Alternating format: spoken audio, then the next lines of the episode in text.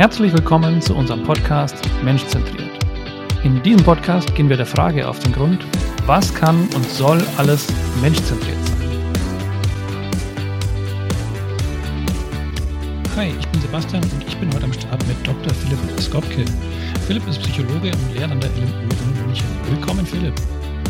Ja, hi, Sebastian, freue mich sehr. Ja, schön, dass du dabei bist. Ähm, wir werden uns heute mit dem Thema ähm, menschzentrierter Führung ein bisschen äh, auseinandersetzen. Und mhm. äh, ja, menschzentriert ist der Name des Podcasts und menschzentriert ist die erste Frage, die ich meinen Gästen stelle. Ähm, deswegen steigen wir gleich mal direkt ein. Ähm, muss Führung menschzentriert sein? Was sagst du ja, dazu? Das, äh, äh, das ist eine interessante Frage. Also gerade für einen, für einen Psychologen. Denn, also, du hattest mir diese Frage ja geschickt im Vorfeld. Ich hatte ein bisschen mhm. darüber Gedanken gemacht und mein erster Impuls war so, was soll es denn sonst sein? Und das äh, mag vielleicht ein bisschen natürlich die Betriebsblindheit sein, die man als mhm. Psychologe möglicherweise hat, weil man sich natürlich in Psychologie halt hauptsächlich damit be beschäftigt, mit ja. Menschzentrierung und mit all dem, was mit Menschen so, äh, ja, halt so zu tun hat. Und ich würde sagen, auf jeden Fall. Also, oder ich wäre neugierig, zu erfahren, wie Führung nicht menschzentriert sein könnte. Das wäre, mhm. glaube ich, eher, das wäre meine Neugierde geweckt, wenn da jemand eine Idee hat. Also ich bin nicht total, also ich super spannend, darüber mal zu quatschen, was eine nicht menschzentrierte Führung sein sollte. Für mich ist das das wichtigste äh, Prinzip eigentlich, dass, dass Führung menschzentriert ist, dass es also darum geht, wie man mit den Menschen, die da geführt werden, eigentlich am besten zusammenarbeiten kann, wie man ein gemeinsames Ziel irgendwie erreicht ja. und ja, und das halt einfach mit den Menschen und nicht ohne sie. Wobei man natürlich jetzt grundsätzlich schon die Perspektive haben könnte, naja, ist, vielleicht ist Menschzentrierung ein Aspekt von Führung, aber vielleicht ist es nicht der wichtigste. Ja? Vielleicht gibt es noch andere Aspekte, ja. die noch wichtiger sind. Und, ja. Ähm, ganz genau, ganz genau. Und, und also auch spannend fände ich die Frage, um welchen Menschen geht es da eigentlich? Mhm. Also sozusagen die dahinterliegende Frage, wenn Führung menschzentriert ist, um welchen Menschen geht es? Geht es um den, den geführten Menschen oder um den Menschen, der führt? Oder um was? Also um wen geht es da ganz genau? Und ich glaube, darin da unterscheiden sich dann die Perspektiven, was jetzt hier eigentlich das, das Spannende ist, also wo es dann eigentlich hingeht irgendwie mit, mit Führungsstilen, die in der psychologischen Forschung schon seit vielen Jahrzehnten mhm. irgendwie untersucht werden. Ähm, genau diese Perspektive, wer steht da eigentlich dann tatsächlich im Mittelpunkt von dieser, von diesen Untersuchungen? Ja, weil ich meine, da gibt es ja schon große Unterschiede zwischen Führungskräften. Also es gibt schon Führungskräfte, ja. die sich selber sehr viel stärker in den Mittelpunkt stellen. Ja. Und es gibt Führungskräfte, die sich ähm, im anderen Extrem komplett zurücknehmen und ja. ähm, eigentlich nur, eigentlich immer andere in den Vordergrund schubsen, sage ich ja. jetzt mal. Ja. Ähm, also das, das Spektrum ist schon, ist ja. schon groß, ja. Und ähm, ich will jetzt mal die Hypothese sagen, ja, wenn ich, wenn ich mich selber, also wenn ich selber das äh, Zentrum bin und äh, dann ist es keine Menschzentrierung, ja, dann ist es äh, eine, eine Ich-Zentrierung. Eine Ich-Zentrierung, ja, vielleicht. Ja. Aber ähm, widerspricht für mich dann eigentlich dem menschzentrierten äh, mhm. Gedanken. Äh, das, das geht eigentlich nur, ähm, oder das kann eigentlich nur menschzentriert sein, wenn ich den Fokus auf andere lege und nicht quasi ja. Ja. Äh, die Sonne im Zentrum bin und alles dreht sich drumherum, sondern dass ich eben ja. wirklich versuche, dass, ähm, dass alle im Licht stehen. Ja, total. Also ich meine, wenn ich äh, einfach nur daran zurückdenke über unterschiedliche Führungsstile, die eben in der psychologischen Forschung jetzt über die letzten ähm, Jahre so diskutiert werden. Mhm. Ähm, dann weiß ich noch, zu meinen Studienzeiten war irgendwie ganz groß diskutiert transformationale Führung mhm. oder charismatische Führung an, an Beispielen wie damals lebte ja noch Steve Jobs oder sowas, was ja. natürlich irgendwie ein sehr plakatives Beispiel ist für eine, für eine Führungskraft, die wahnsinnig inspirierend war, aber eben auch ähm, polarisiert hat. Mhm. Da wurden auch negative Aspekte solcher Führungen immer durchaus betrachtet. Und jetzt in, in jüngerer Zeit kommt ja sowas wie diese dienende Führung eigentlich ja. mehr in Fokus rein, sich auch an unterschiedlichsten ähm, Quellen einfach dann höre von Leuten, die in unterschiedlichsten Unternehmen sind. So, ja, also wir, wir machen das jetzt irgendwie, wir finden das irgendwie ganz gut. Und ich habe da eine Führungskraft, die macht das irgendwie, die findet das irgendwie ganz toll und ich habe da was drüber gelesen drüber. Und das ja. ist eben genau das Letztere eher, was du sagen würdest. Ne? Also so, es geht jetzt tatsächlich mehr um die Bedürfnisse derjenigen, die da geführt werden. Ja, genau. Ja, und das ist, äh, würde ich jetzt auch sehen als Parallele zur Menschzentrierung. Ich meine, der Begriff der Menschzentrierung kommt eigentlich aus dem aus der menschenzentrierten Gestaltung, klar, mhm. ja, und mhm. ähm, zeichnet sich aber da aus, dadurch, dass er den Fokus auf die Bedürfnisse der Menschen legt, für die das Produkt, das man da eben menschenzentriert gestaltet, denn dann im Ende ja. äh, sein soll. Ja, und ja, ja. von daher transferiert sich das jetzt auf Führung eigentlich schon, äh, glaube ich, ganz gut, dass man sagt, wenn es eben um die, ähm, äh, um die geführten Personen geht, die am, am Ende in diesem Unternehmen eben oder in dieser Organisation ähm, ein Ziel erreichen sollen oder ein ja. Ziel erreichen wollen, ähm, dann kann man vielleicht von Menschzentrierung sprechen. Ja, ja total. Also meinem, meinem letzten Blick in die Literatur, da ist mir dann auch nochmal ein Konzept, die authentische Führung mhm. äh, in den Blick gekommen und die betonen sehr, dass in, in dem Bereich der authentischen Führung, also dass man eben auch ja, als authentisch wahrgenommen wird, dass mhm. sozusagen die, die, auch die Emotionen, die man irgendwie äh, äußert oder die irgendwie sichtbar werden als Führungskraft, dass die irgendwie als authentisch wahrgenommen werden und hier kein Schauspiel betrieben wird. Mhm. Also jetzt sehr leinhaft von mir als Nicht-Experte für authentische Führung formuliert. Ja. Dass es durchaus auch positive Effekte hat auf die Führungskraft selber, also als Nebeneffekt, so diese beiden Perspektiven zu sagen, eure Geführten werden sich stärker mit euch identifizieren, wenn ihr so führt. Sie werden es eine stärkere Bindung geben an das Team, an das Unternehmen, wenn ihr solche, so eine Praxis irgendwie umsetzt. Aber euch als Führungskraft wird es damit auch besser gehen. Also eigentlich beide Perspektiven dann da drin zu sagen, so, hey, und es tut euch auch gut, wenn ihr hier keine Rolle spielt, sondern wenn ihr, also nicht keine, keine, kein Schauspiel betreibt, ja, so. Ja, also natürlich spielen Führungskräfte eine Rolle ähm, wenn er kein Schauspiel betreibt, sondern tatsächlich eben auch das in Konkurrenz macht zu dem, wie ihr selber, welche Werte ihr vertretet, welche Einstellungen ihr habt gegenüber Themen und wenn das einfach spürbar wird für eure Mitarbeiter und dann geht es euch besser. Heißt das dann auch, dass ich, wenn ich ich sage jetzt mal, ich möchte, ich möchte menschzentrierter führen, ja, ich möchte die Bedürfnisse von meinen, ähm, von meinen äh, Mitarbeitenden besser mit einbeziehen. Ähm, kann das sein, dass das mir auch einfach, also dass das mir als Führungskraft auch wieder nicht liegt, ja, dass ich dann quasi nicht mehr authentisch führe in dem Moment, nicht mehr zentriert führe. Also ich meine, ähm, mhm. am Ende äh, ist es ja schon sehr wichtig, dass man auch, ähm, ich glaube, in der Führung seinen eigenen Weg findet, weil nicht jeder ja. Weg für jeden funktioniert. Ja. ja nicht, ähm, und ähm, bei so universellen Prinzipien, wo ich sagen würde, das sollte eigentlich, also äh, mhm. Meine, meine Vorstellung, ja, jede Führung mhm. sollte auch menschzentriert sein, ja, ja, egal was sie sonst ist, ja. äh, sollte sie auf jeden Fall auch menschzentriert sein.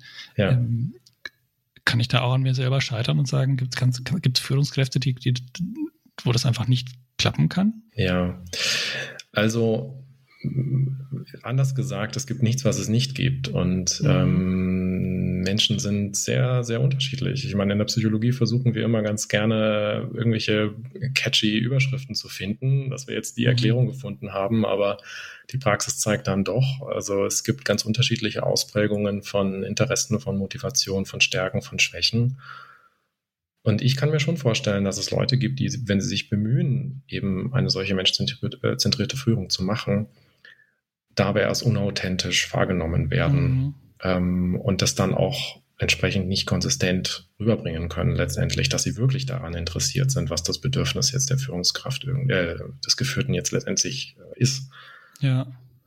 Und ja, doch, ehrlich gesagt, ich würde das mit Ja beantworten. Ich glaube, das kann definitiv sein. Und ähm, dann wäre die Frage, ob eine solche Rolle die richtige ist für diese Person oder ob es nicht vielleicht einen anderen Stil bräuchte in einem anderen Kontext, wo man dann vielleicht scheinen kann. Ja, also ich glaube, dass das schon äh, ja, definitiv so sein könnte, ja. Mhm.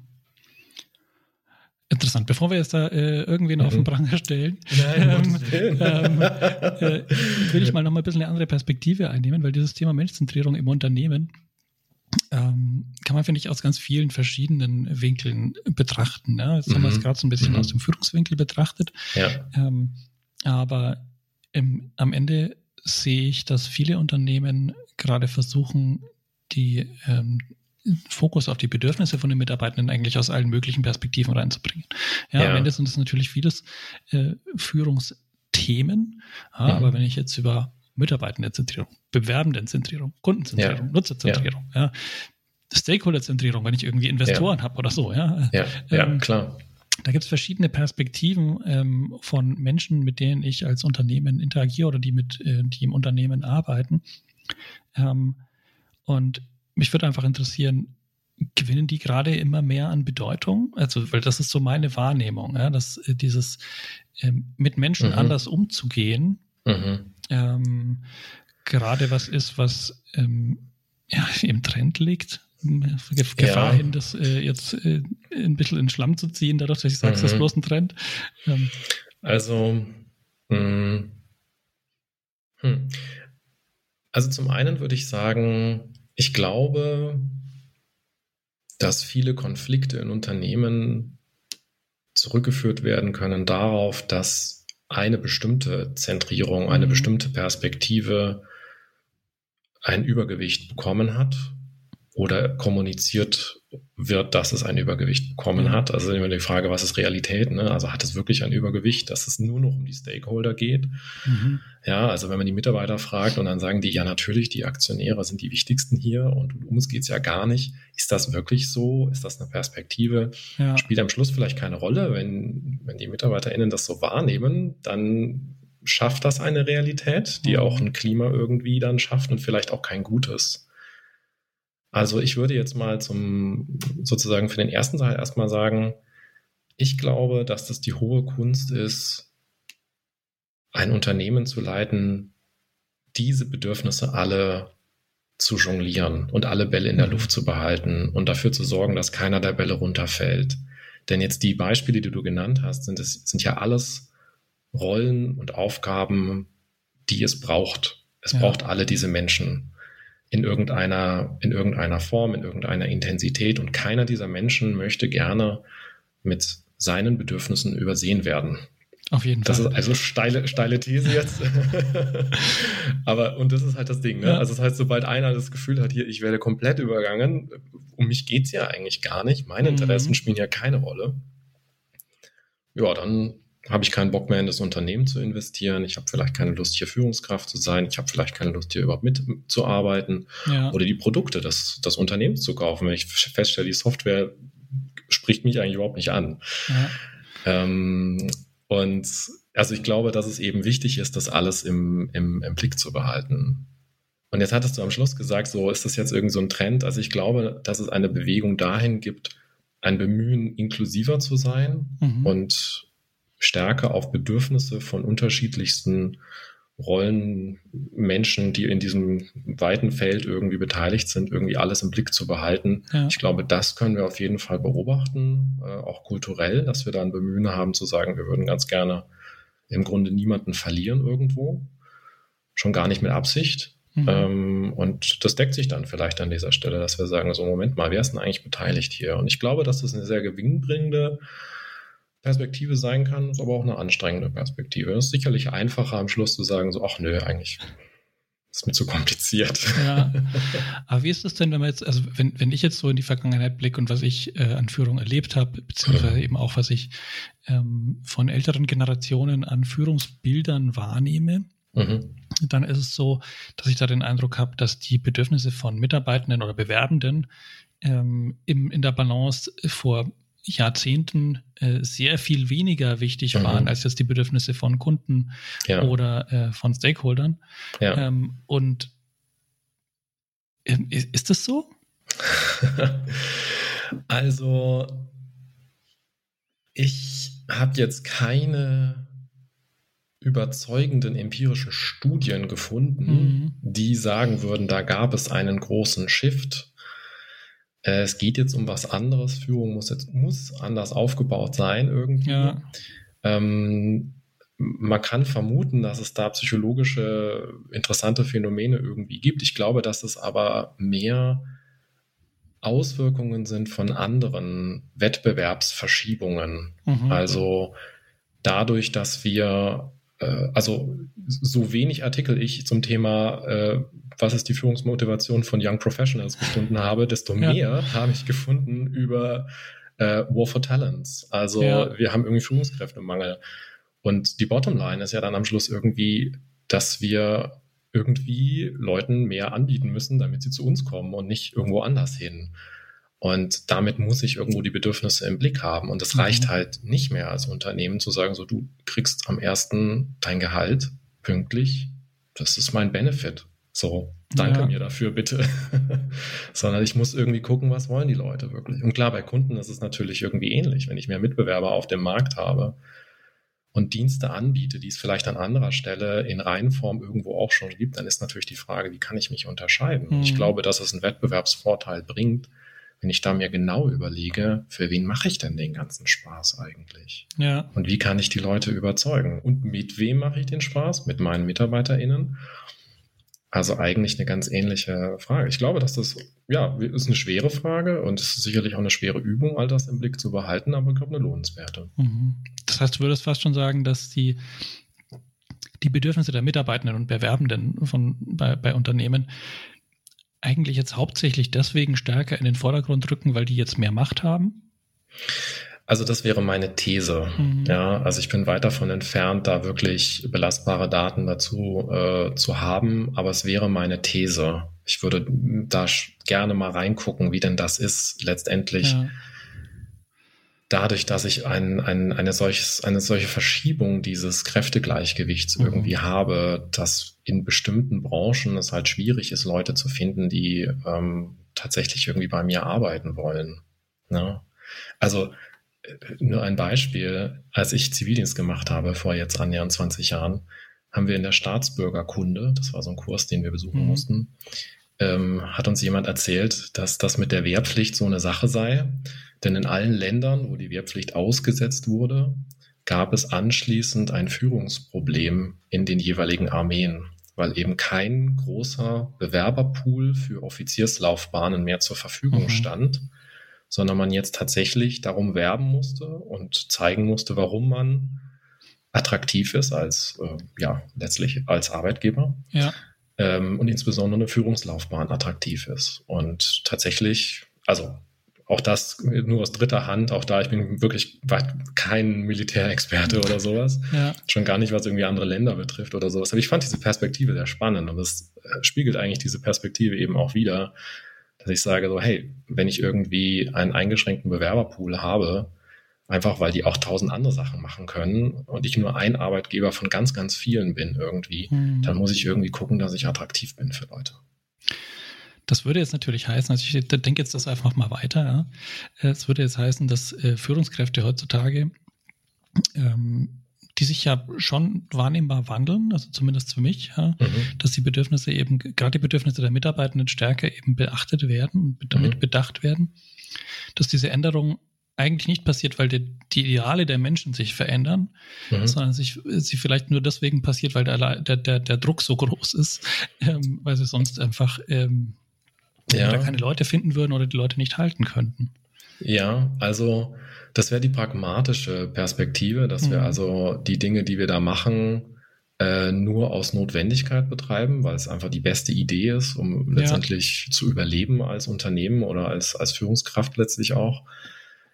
Ähm, ich glaube, dass, ja, also mein, mein Glaube an das Gute im Menschen sagt mir, da gibt es schon noch andere Sachen. Ich glaube, dass es schon ein, ein Bedürfnis gibt, grundsätzlich dafür zu sorgen, dass es den Leuten gut geht im Unternehmen. Ja. Ne? Wenn ich mir Führungsstile anschaue von vor 100 Jahren, so die, die Anfänge der, der Arbeitspsychologie, die dann halt geguckt haben im Werk, wie muss denn eine Arbeitsumgebung gestaltet werden, damit die irgendwie, was weiß ich was, ordentlich zusammengeschraubt wird am Band ja. oder sowas. Und dann äh, schaue ich mir an, was eben heute so mit diesen ganzen Dienenden führen und so weiter, wo es also wirklich um Bedürfnisse geht. Das machen die ja nicht einfach nur, weil sie denken, damit kriegen sie mehr Leute, sondern ich glaube schon auch, dass diese messbaren Effekte zur Zufriedenheit, dass die Leute nicht, nicht mhm. gehen wollen, dass sie sich wohlfühlen, dass sie stressresistenter werden, dass das also schon einen Wert hat, dass ich als Unternehmen, ich glaube, die wenigsten ähm, Chefs und Chefinnen sind so abgebrüht, dass sie sagen, es ist mir eigentlich wurscht, wie es meinen MitarbeiterInnen ja. geht. Hauptsache, sie machen die Arbeit. Und wenn ich einen Führungsstil hätte, der für 150 Prozent Produktivität sorgt, dann würde ich den durchziehen. Das glaube ich nicht. Ähm, ich glaube, dass da viele schon ein bisschen idealistischer unterwegs sind und sagen so, hey, ich möchte eigentlich, dass den Leuten, mit denen ich arbeite, dass es denen gut geht. Ja, also würde ich jetzt zumindest auch für mich selber beanspruchen, ja. Ja, dass ich sage, mhm. eigentlich, mhm. also ich, ich, kann jetzt auch nur, ich, ich kann nicht sagen ganz genau, warum ich es so mhm. mache, aber ich glaube, mhm ja, dass ich äh, das vor allem äh, so eine Art des äh, Führungsmodus suche oder versuche mhm. eben äh, umzusetzen, ja. ähm, weil das meinen Idealen entspricht. Ja. Ja. Und weil das dem entspricht, wie ich glaube, dass ich authentisch führen kann. Ja. ja. Das heißt, Anschlusshypothese wäre dann ja im Prinzip, vielleicht sind auch die Leute, die, denen das liegt oder denen das, wo das der natürliche Führungsstil ist oder der mhm. ein, ein ähm, ein Führungsziel ist, der gut zu diesen Menschen passt, mhm. dass die jetzt einfach erfolgreicher sind und äh, ja. mehr in die Führungspositionen kommen ähm, in diesem, in dieser, ja. sag ich jetzt mal, neuen Situation. Ja. Ja, das ist möglich, dass sozusagen auf einer, auf einer größeren Ebene erkannt wurde, welche Eigenschaften für eine Führungskraft denn eigentlich wünschenswert sind oder welche also Eigenschaften ist immer so ein das klingt immer so nach unverrückbar, ich habe mhm. die Eigenschaft oder ich habe sie nicht, äh, sondern eigentlich ist es ja mehr so, welcher Stil, welcher ausgeübte Stil und welche ähm, Tätigkeiten dann damit letztendlich verbunden sind, wie ich meinen Job als Führungskraft irgendwie wahrnehme. Ja, ähm, ja ich glaube, dass das in einem Unternehmen inzwischen ein bisschen ein höheres Augenmerk irgendwie bekommen kann. Definitiv. Also dafür höre ich zu viel von, von wirklich großen Unternehmen, die einfach sagen, so ja, genau, wir machen das. Wir, wir schulen unsere MitarbeiterInnen da in genau, diesem Bereich. Ja. Und wir wollen das. Wir finden, dass das gut ist. Und dann gibt es Unternehmen, die sagen, wir evaluieren den ganzen Spaß und gucken mal mit Performance-Indikatoren, ob denn mhm. tatsächlich mhm. auch die Leistung jetzt irgendwie messbar steigt. Was je nach Tätigkeit beliebig komplex sein kann, so ein ja. Einfacher ist es dann häufig zu sagen, ich frage die Leute einfach, wie es ihnen geht. Ich mhm. frage sie, ob sie Lust haben zu wechseln. Ich frage sie, ob sie dieses Unternehmen ihren Freunden empfehlen würden. Ja, das sind ja ähm, klassische ähm, Maße, die schon äh, sehr ja, ausschlagkräftig sind. Ne? Ich meine, eine der größten äh, Kosten für Unternehmen ist ja oft das Einlernen von Neuen, weil äh, ja. Leute gegangen sind. Ja? ja. Und ähm, die, die Rate zu reduzieren, mit der Leute Unternehmen verlassen, ist ähm, also würde ich jetzt sagen, einer der wichtigsten, ja. der wichtigsten Kriterien, wenn ich feststellen will, wie gut es meinen Leuten geht. Ja, ja, definitiv. Und das ist ein psychologisches Maß und das kann man ja schon letztendlich, oder das ist nicht ein psychologisches Maß, man ist ein sehr handfestes Maß, ob die Leute ja. gehen oder nicht gehen. Ähm, aber die Motivation, wie zufrieden sie sind, wie für wie wahrscheinlich sie es halten, gerade in einer anonymen Befragung, glaube ich, kann man da schon ganz gut rausfinden. Wie ist denn so mhm. die Stimmung hier eigentlich? Und auch würde ich jetzt dieses Unternehmen meinen besten Freund empfehlen, würde ich jetzt ja. da Leute mit dazu holen. Ich glaube, dass das ein wirklich ein, ein guter Indikator sind, wie, wie stark auch Leute mit meinem Unternehmen identifiziert sind. Und du willst ja im Schluss nicht nur, dass die Leute ihre Arbeit machen, wie sie von ihnen verlangt ist, sondern idealerweise, dass sie, wenn es mal nötig ist, sie auch irgendwie die eine Meile mehr gehen ähm, wäre ja irgendwie schön. Machst du nicht, wenn du dich mit dem Unternehmen und den Zielen und dem ganzen Inhalt nicht identifizierst, vielleicht, ne? Und mhm. sagst halt, nö, ich lass einen Stift fallen. Was okay ist, ich meine, wir haben einen Vertrag geschlossen. So, deine Leistung gegen meine Leistung, alles fein. Ja. Aber ich glaube, für die Zeit, die wir verbringen im Unternehmen, ist generell so ein bisschen höheres Commitment irgendwie zu meinem Arbeitgeber schon auch einfach wünschenswert, dass es den Leuten auch gut geht, dass sie irgendwie sagen so, hey, hier bin ich gerne. Ich, ja. bin hier, sitze nicht einfach nur meine Zeit, aber ich bin hier auch gerne. Ich meine, das ist ja auch ein Bedürfnis, das ähm, ja, das einfach jetzt wichtiger geworden ist, wo ich merke, dass ähm, ich meine, mir geht's ja selber auch so. Ich will ja eigentlich mhm. an irgendwas arbeiten. Äh, ja. Ich will auch nicht irgendwie ein, ein, kleines Rädchen nur irgendwo sein, das ja. äh, vielleicht irgendwann mal irgendwas ein bisschen nach vorne bewegt. Ja. Ähm, sondern ich will wirklich ähm, das Gefühl haben, ich ähm, leiste einen Beitrag zur Welt, äh, einen positiven. Ja. Also dieses äh, Bedürfnis, äh, an einem Purpose zu arbeiten. Ja. Ähm, ich meine, ich kann mir nicht so ganz vorstellen, dass das das vor 50 Jahren nicht gab. So, aber jetzt mhm. wirkt irgendwie äh, rückt es immer äh, stärker in den Vordergrund. Ja. Ähm, also mhm. ist es das so, dass wir das jetzt einfach äh, entdeckt haben und das war immer schon da? Oder ist es mhm. auch so, dass das Bedürfnis einfach stärker geworden ist? Kannst also, du das also, einschätzen? Also ich mh, Es gibt da, ich, also ich, ich kenne keine Studie, die das irgendwie untersucht hätte, mhm. unter anderem halt immer das, weil vor 50 Jahren wir uns vielleicht dafür gar nicht interessiert haben. Ja, also es ja, kann ja. schon so sein, wie du sagst. Das war vor 50 Jahren schon da, aber es hat ja keiner gefragt. Mhm. Und äh, niemand hat ein Buch drüber geschrieben oder einen TED-Talk drüber gehalten. ähm, aber ähm, also deswegen so empirisch schwierig. Mhm. Ich würde es jetzt eher wieder versuchen, über so einen so einen Erklärungsansatz so meine Hypothese wäre jetzt an dieser Stelle, ich drücke mich da mal vorsichtig aus, wenn keine empirischen Daten da sind irgendwie, dann mhm. ist, weil das, irgendwie bin ich das so gewohnt. ja. Meine Hypothese wäre, es gibt diese, ähm, dieses Modell der Maslow'schen Bedürfnispyramide. Hast du davon schon mal gehört? Ja, ja. also, also diese Grundbedürfnisse, also da gibt es auch viel Kritik drüber. Ich will da gar nicht so tief einsteigen, aber interessant ist dieses Modell mit der Frage, was für Bedürfnisse haben Menschen und sind die in mhm. irgendeiner Reihenfolge? Und egal wie die Reihenfolge ist, ne, in, in, in aktuellen Internet-Memes ist äh, Wi-Fi und äh, Battery irgendwie jetzt äh, unter die Grundbedürfnisse sogar noch wichtiger als äh, Nahrungsmittel. Mhm. Ähm, aber jetzt mal Spaß beiseite. Also ich meine, Grundbedürfnisse sind halt vielleicht für viele Leute einfach gedeckt. Das ja. heißt, sie haben die Möglichkeit, sich ähm, um andere Bedürfnisse zu kümmern und vielleicht eben ein Bedürfnis wie eine persönliche Entfaltung was dann eben so in so einem Purpose irgendwie reinspielen würde, dass ich sage, ich habe das Bedürfnis, dass ich in dieser Zeit, die ich hier verbringe, auch irgendwo meiner persönlichen Entfaltung ähm, nahe kommen könnte.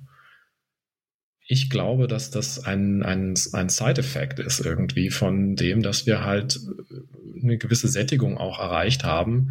Ganz mhm. viele Leute in, also in, ich weiß, dass es ganz viele Leute gibt, die gerade heute erst gelesen irgendwie ein, ein Fünftel der Deutschen 2500 brutto ähm, maximal und drunter ähm, pro Monat. Und es gibt aber auch andere Menschen, die mit einem 20-Stunden-Job ihre Grundbedürfnisse eigentlich schon gedeckt haben. Ja. Und wenn ich mich für solche Leute interessiere, dann muss ich denen was anbieten. Und dann ist, glaube ich, Purpose eben eine, eine wichtige Dimension, eine Sinnhaftigkeit in der Tätigkeit, dass ich sage so, ja klar, ich kann dir noch mehr Geld geben, weil mhm. in meinem Business vielleicht noch mehr Geld drin ist. Aber eigentlich sind deine Grundbedürfnisse gedeckt und du hast auch schon zwei Autos, du brauchst nicht noch ein drittes und ein viertes. Das ja. bringt nichts. Also jetzt muss es an andere Sachen gehen und jetzt muss ich irgendwelche Identifikation, emotionale Bindung ans Unternehmen äh, oder eben Sinnhaftigkeit. Jetzt muss ich andere Sachen anbieten. Ja, und ich finde auch, also ich, ich, muss auch sagen, das, das merke ich nicht nur an mir selber, das merke ich auch an, an ganz vielen Leuten, mit denen ich interagiere, dass dieses, es geht nicht mehr darum, das höchste Gehalt zu haben. Ja. ja? ja. Ähm, es, es sind einfach neben dem Gehalt, das schon wie du sagst, ja, Grundbedürfnisse müssen schon gedeckt sein. Ja? Man will ja. schon irgendwie vernünftig leben können davon. Richtig. Aber ähm, das ist dann irgendwann auch genug. Ja, und dann ja. ist äh, mehr Gehalt nicht mehr gut, sondern ja. ähm, dann ist einfach andere, andere Dinge höher in der Priorität als eben noch mehr Gehalt. Ja. Und ähm, das finde ich eigentlich, also ich muss sagen, das ist eine total schöne Entwicklung, ja, weil es eben äh, nicht mehr nur ums Geld geht und auch das ein Stück weit das Incentive für Unternehmen verändert, ja, dass sie eben nicht mhm. mehr den Gewinn maximieren müssen, äh, sondern ähm, auf andere Dinge auch mehr Wert legen können. Also gerade wenn natürlich die Leute, die diese Entscheidungen treffen, mhm. und sagen, mit mehr Gehalt kriegst du mich nicht zu dir gelockt, ja, ja, ja. Ähm, auch in einer gewissen Machtposition sind, ja, dass sie sagen, ähm, wenn die Unternehmen diese, diese Anforderungen nicht erfüllen, dann geht mhm. da keiner hin. Ja. Das heißt, ein Unternehmen ist fast schon gezwungen, ähm, ja, ich, ich sage jetzt mal wieder menschzentrierter zu werden. Ja. ja, ja. Mhm. Ähm, und mhm. äh, die Incentives von der Gewinnmaximierung hinweg äh, mhm. weg zu optimieren, auf andere Dinge auch zu legen, äh, ja. weil sonst keiner mehr hingeht. Ja, und das beobachten wir an anderer Stelle auch. Also ich meine, wir haben, also okay, also vor 50 Jahren habe ich noch gar keine Zeitung gelesen, aber vor 20 Jahren habe ich schon ein bisschen Zeitung gelesen. Ja. Ähm, und ich habe den Eindruck, dass wir heute wesentlich häufiger in der Medienlandschaft wachstums- und konsumkritische Stimmen mhm. hören. Also es spiegelt sich auch in anderen Bereichen wieder, dass durchaus hinterfragt wird, ob ganz generelles Wachstum und generell mehr Konsum eigentlich das ist, was wir als Gesellschaft eigentlich ähm, haben wollen, was wir ja. unterstützen wollen oder weiter steigern wollen. Ähm, und ich glaube, es zeigt sich an der Stelle auch, dass viele Leute innehalten, aus einer sicheren Position raus. Also genau, muss man auch sagen, ja. das ist natürlich ein, Luxusproblem. Ich meine, du kannst dir über Purpose Gedanken machen, wenn deine Miete bezahlt ist in München oder so, ne? Genau, vorher nicht, ja. Vorher, vorher nicht, so. Und das ist aber für viele so, muss man auch mhm. einfach sagen, gerade so im, im Tech-Bereich und so, sind ja irgendwie Gehälter bezahlt damit sind auch in München die Grundbedürfnisse gedeckt und dann geht es natürlich irgendwie los und dann wird es auch beliebig absurd manchmal, wenn manche ja. Unternehmen dir erzählen wollen, was für ein Purpose sie dir anbieten und du denkst so, wait a minute. Was verkaufst du nochmal? Aha, okay. Und warum ist es jetzt eigentlich ein Mehrwert für die Gesellschaft? Okay, verstehe ich immer noch nicht. Ach, egal. Mhm. Emotionale Bildchen und Zugehörigkeit und Identifikation und dann gucken wir mal, ob es hier irgendwie gut ist. Und wir haben einen Kicker und weiß ich nicht was zu Hause.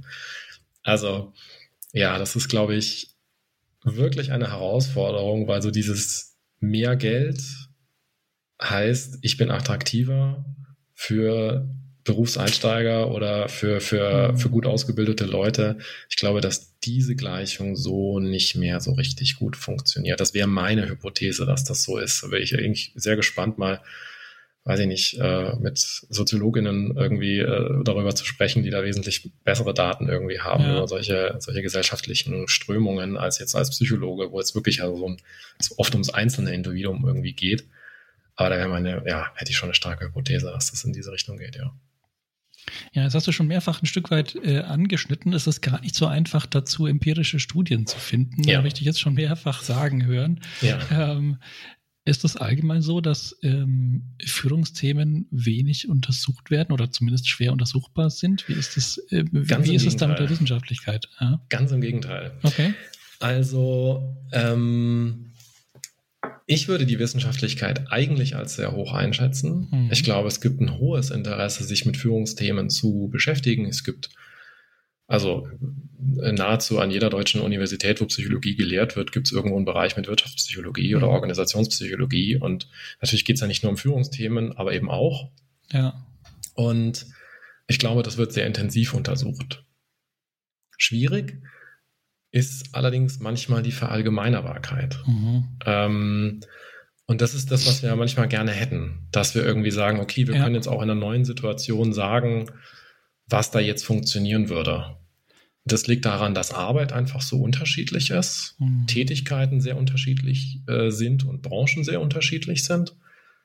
Und es liegt auch daran, dass es einfach tatsächlich schon recht viele Führungstheorien irgendwie gibt. Also es gibt da, also das beobachten wir in der Psychologie zum Thema Wissenschaftlichkeit schon immer wieder, ja. dass es jetzt weniger Bemühungen gibt, so eine, eine große Theorie, die alles erklärt oder sowas zu haben. Das haben wir eher nicht, sondern das sind häufig so Phänomene, die wir beobachten. Dann hat das irgendwie den einen Namen, dann gibt es irgendwie noch ein Subkonzept, das hat dann einen zweiten Namen und sowas.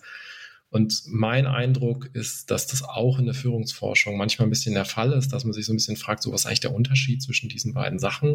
Ja. Und ähm, okay, okay, Unterschied habe ich verstanden, aber was, warum hat das eine eine Wirkung und das andere nicht? Oder okay, beides wirkt aufs Gleiche, in der gleichen Art und Weise, okay, also es macht also praktisch eigentlich keinen Unterschied hat aber andere Namen mhm. ähm, und das macht es manchmal schwierig, ähm, Ergebnisse zu generalisieren. Das ist, glaube ich, eher das Problem. Ergebnisse sind da. Richtig dicker ja. äh, äh, sagen, Body of Research, wie man so schön sagt, also richtig viele, viele Sachen, Studien, die gemacht werden. Ähm, manchmal, manchmal scheitert es auch ein bisschen daran, tatsächlich an die Daten ranzukommen, weil sich viele Unternehmen nicht so gerne in die Karten schauen lassen. Mhm. Dabei haben diese Unternehmen aber selber Daten oft. Die wenigsten führen irgendwas auf großer Ebene ein und evaluieren es nicht. Das ja. heißt, die haben eigentlich die Daten, aber die kommen halt nicht raus. So, und damit trägt es natürlich nicht unbedingt zu einem, zu einer Wissenserweiterung bei. Ähm, auch wenn es im Unternehmen dann irgendwie klar ist, wir haben eine Studie gemacht zu Führungsstil X und wir sind da sehr zufrieden, wir wollen das irgendwie machen. Ja. Und so, genau. Das heißt, es scheitert oft an der Verallgemeinerung von ja. Erkenntnissen. Und ich meine, das wäre jetzt auch was, was ich bestätigen würde. Ich habe viele Führungsseminare schon besucht, ja. Und ja, ja. immer wenn man so ein Führungsseminar geht, stellt man fest, das sind ganz, ganz unterschiedliche Personen, die ganz unterschiedlich führen und auch unterschiedlich führen müssen, ein Stück weit. Ja, richtig. Ähm, weil es sonst einfach nicht klappt, ja, weil es einfach ja. eine Führungsperson nimmt man das einfach nicht ab, wenn das nicht äh, zumindest halbwegs authentisch ist. Ja, richtig, ähm, richtig.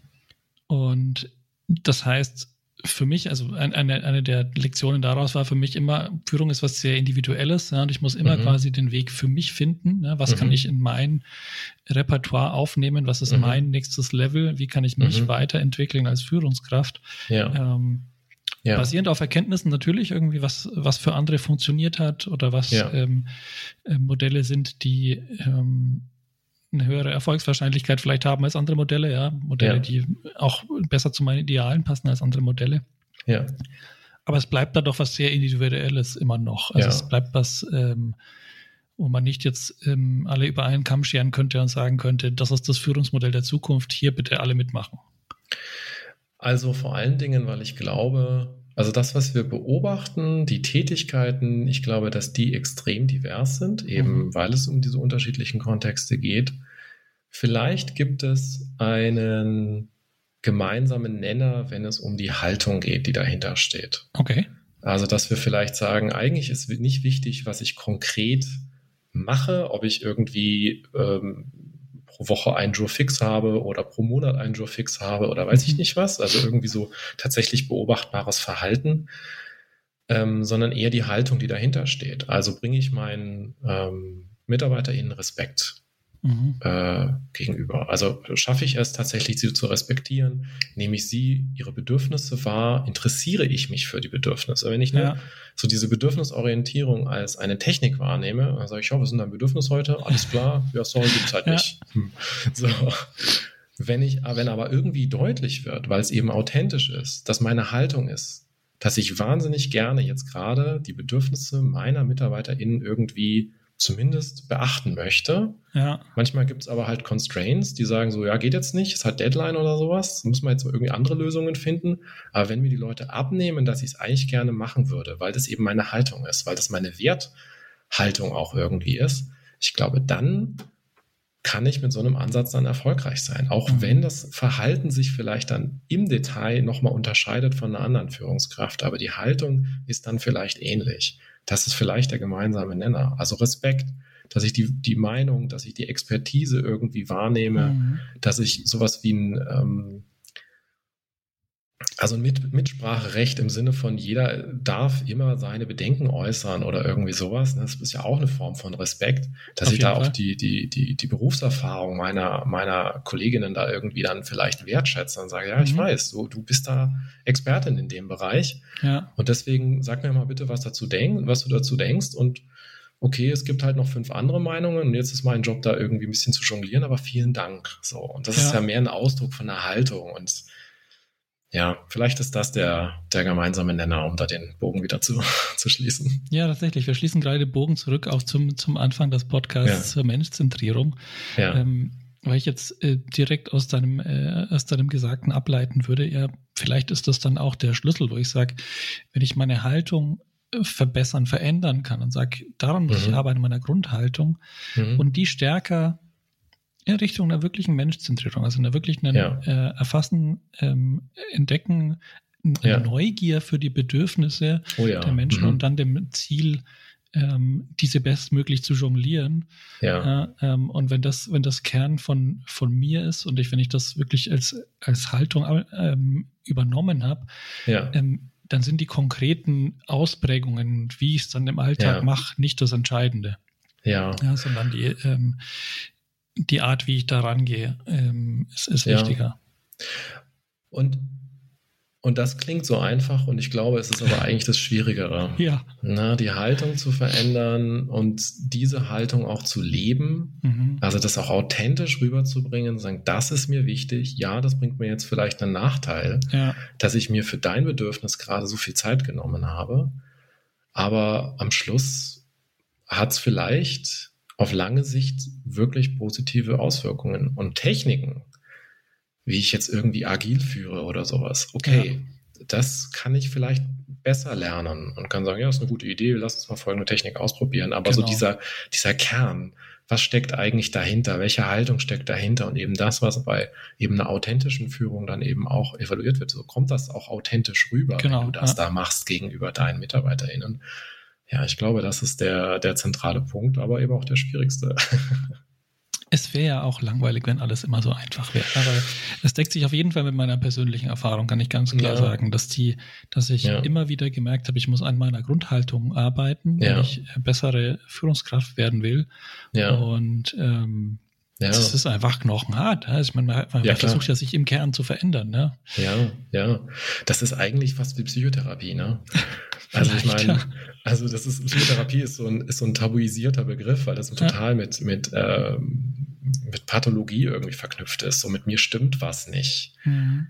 Aber ich meine, ihr hattet ja schon, schon irgendwie Coaches bei euch zu Gast und so weiter. Und ich meine, das ist ja letztendlich ein ähnliches Feld. Der Übergang vom Coaching zur Psychotherapie ist manchmal nicht so, also die sind manchmal nicht so weit ja, auseinander, ja. Das ist manchmal nicht so weit auseinander, ganz genau. Und es geht also darum, fundamentale Dinge irgendwie zu verändern, vielleicht auch mhm. über einen längeren Zeitraum. Und wenn es halt mehr im Berufskontext ist und es nicht so sehr um irgendwie tatsächlich pathologische äh, Ausprägungen ja. von irgendetwas geht, irgendwelche Erkrankungen oder sowas, dann, dann kann das auf jeden Fall eine super Methode sein. Also ich glaube auch ganz fest an die Möglichkeiten von, einem, von einer persönlichen Arbeit, von einem ja. persönlichen Coaching, immer ein bisschen mehr als Trainings. Mhm. Also ich will nicht sagen, dass Trainings nichts bringen oder sowas, ähm, aber manchmal habe ich persönlich den Eindruck, dass das Gießkannenprinzip also da bleiben manchmal Leute einfach auf der Strecke. Ja. Diejenigen, die es schon gehört haben oder die Leute, die noch nicht so weit sind. Dann hat man aber vielleicht 60 Prozent drin sitzen, die finden es super. Also ist alles fein für diese 60 Prozent. Mhm. Aber ich glaube, dass du als Individuum immer noch einen Tacken mehr rausholen kannst für dich, wenn du auch wirklich mit jemandem arbeitest, der mit dir persönlich und deinem Punkt, von dem du gerade startest, eben arbeiten kann, davon ausgeht und sagt so, okay, und jetzt so, wohin möchtest du eigentlich? Mhm. So, ich möchte meine Haltung irgendwie ein bisschen verändern. So, okay, und warum? Was ist das Ziel davon? Und so, und hast du das vielleicht in anderen Bereichen schon mal geschafft? Und wie war denn das und so? Und dann, glaube ich, kann man das schon in einem gewissen Umfang, glaube ich, schon, schon machen, ja. Ja, also gehen tut es auf jeden Fall. Ja, diese, diese mhm. Haltungsänderung kann, äh, kann auf jeden Fall passieren und kann vollzogen werden ja. ähm, in Richtung, ich sage jetzt einfach wieder Menschzentrierung dazu, weil es so ein einfacher, ja. zusammenfassender Begriff ist. Ja. Ähm, ja. Aber ähm, ja, es ist halt Arbeit. Ja? Aber gut, das ist ja, das ist ja okay. Das ist ja, das ist ja ein Stück weit auch der Job. Ähm, wenn man, wenn man Softwareentwickler ist, ja, dann bildet man sich ja. auch weiter in neuen Programmiersprachen. Wenn ich Führungskraft ja. bin, dann muss ich mich eben in den Dingen weiterentwickeln, die für meine Arbeit wichtig sind. Ähm, ja. ja. Zum Beispiel eben an meiner Haltung arbeiten. Insbesondere, wenn ich eine Passion dafür habe, wenn ja. ich es halt eben einfach auch begreife als etwas, womit ich einfach wahnsinnig viel Zeit meines Tages irgendwie mit verbringe. Und ja. auch für mich selber, Führungskraft ist sein, ist halt für manche auch eben die Sinnhaftigkeit erleben irgendwie mhm. und sagen, okay, ich habe da tatsächlich eine Passion, ich würde es irgendwie besser hinkriegen. Wie, wie schaffe ich denn das eigentlich? Ja. Ähm, ja, also klar, ich meine, unabhängig davon, dass ich auch äh, selber mich als Coach gerne mal zur Verfügung stelle für verschiedene Projekte ähm, und ich dann natürlich nicht ganz uneigennützig für das ganze Prinzip irgendwie Werbung machen kann. Ja. Ähm, ich, also ich mache es aber auch, also ich, ich, ich habe ja diese Tätigkeit, weil ich einfach daran glaube, dass das auch funktioniert. Ähm, und, und das für viele Leute wirklich einen Mehrwert irgendwie bringen kann, daran zu arbeiten, ja. Ja, wenn man dann die Bereitschaft auch mitbringt, äh, die Themen anzugehen, die eben die Themen sind, ja, und nicht, mhm. nicht auf der ähm, oberflächlichen äh, Methodikebene, sage ich jetzt mal, bleibt. Ja. Ähm, ja. Weil dann, ja. dann wird man einfach limitiert, äh, wie man da wirklich, inwieweit man wirklich vorankommen kann, wirklich ähm, eine bleibende Verbesserung erzielen kann. Das kommt mir manchmal vor wie so Tuning. Ne? Wenn du einfach ein Auto hast, was nicht wie PS, aber es sieht aus wie das, der krasseste Sportwagen. Ja, aber trotzdem, im Rennen wirst du trotzdem letzter werden. Okay, dann äh, lassen wir das Tuning äh, als äh, Schlussgedanken stehen, ähm, als etwas, äh, das in dem Fall zu vermeiden gilt. Ähm, ja. Ähm, weil es nur optisch ist und nichts an den Kern der Sache geht. Ja. Ähm, vielen Dank dir, Philipp. Ähm, das war ein Sehr interessanter gerne. Einblick in eine Perspektive auf Menschzentrierung, ähm, die mir auf jeden Fall sehr viel Spaß gemacht hat. ja, mir auch. Vielen Dank, dass du heute im Podcast warst. Sehr, sehr gerne. Ich habe mich sehr gefreut. Vielen Dank für die Einladung. Gut, damit sind wir raus. Äh, liebe Hörerinnen, ciao, macht's gut. Servus. Schön, dass ihr heute bei unserem Podcast Menschzentriert dabei wart. Welche Themen rund um Menschzentrierung interessieren euch noch? Wen sollten wir unbedingt mal einladen? Schreibt uns gerne an menschzentriert.interfacewerk.de oder auf LinkedIn. Links zu den Profilen findet ihr in der Beschreibung.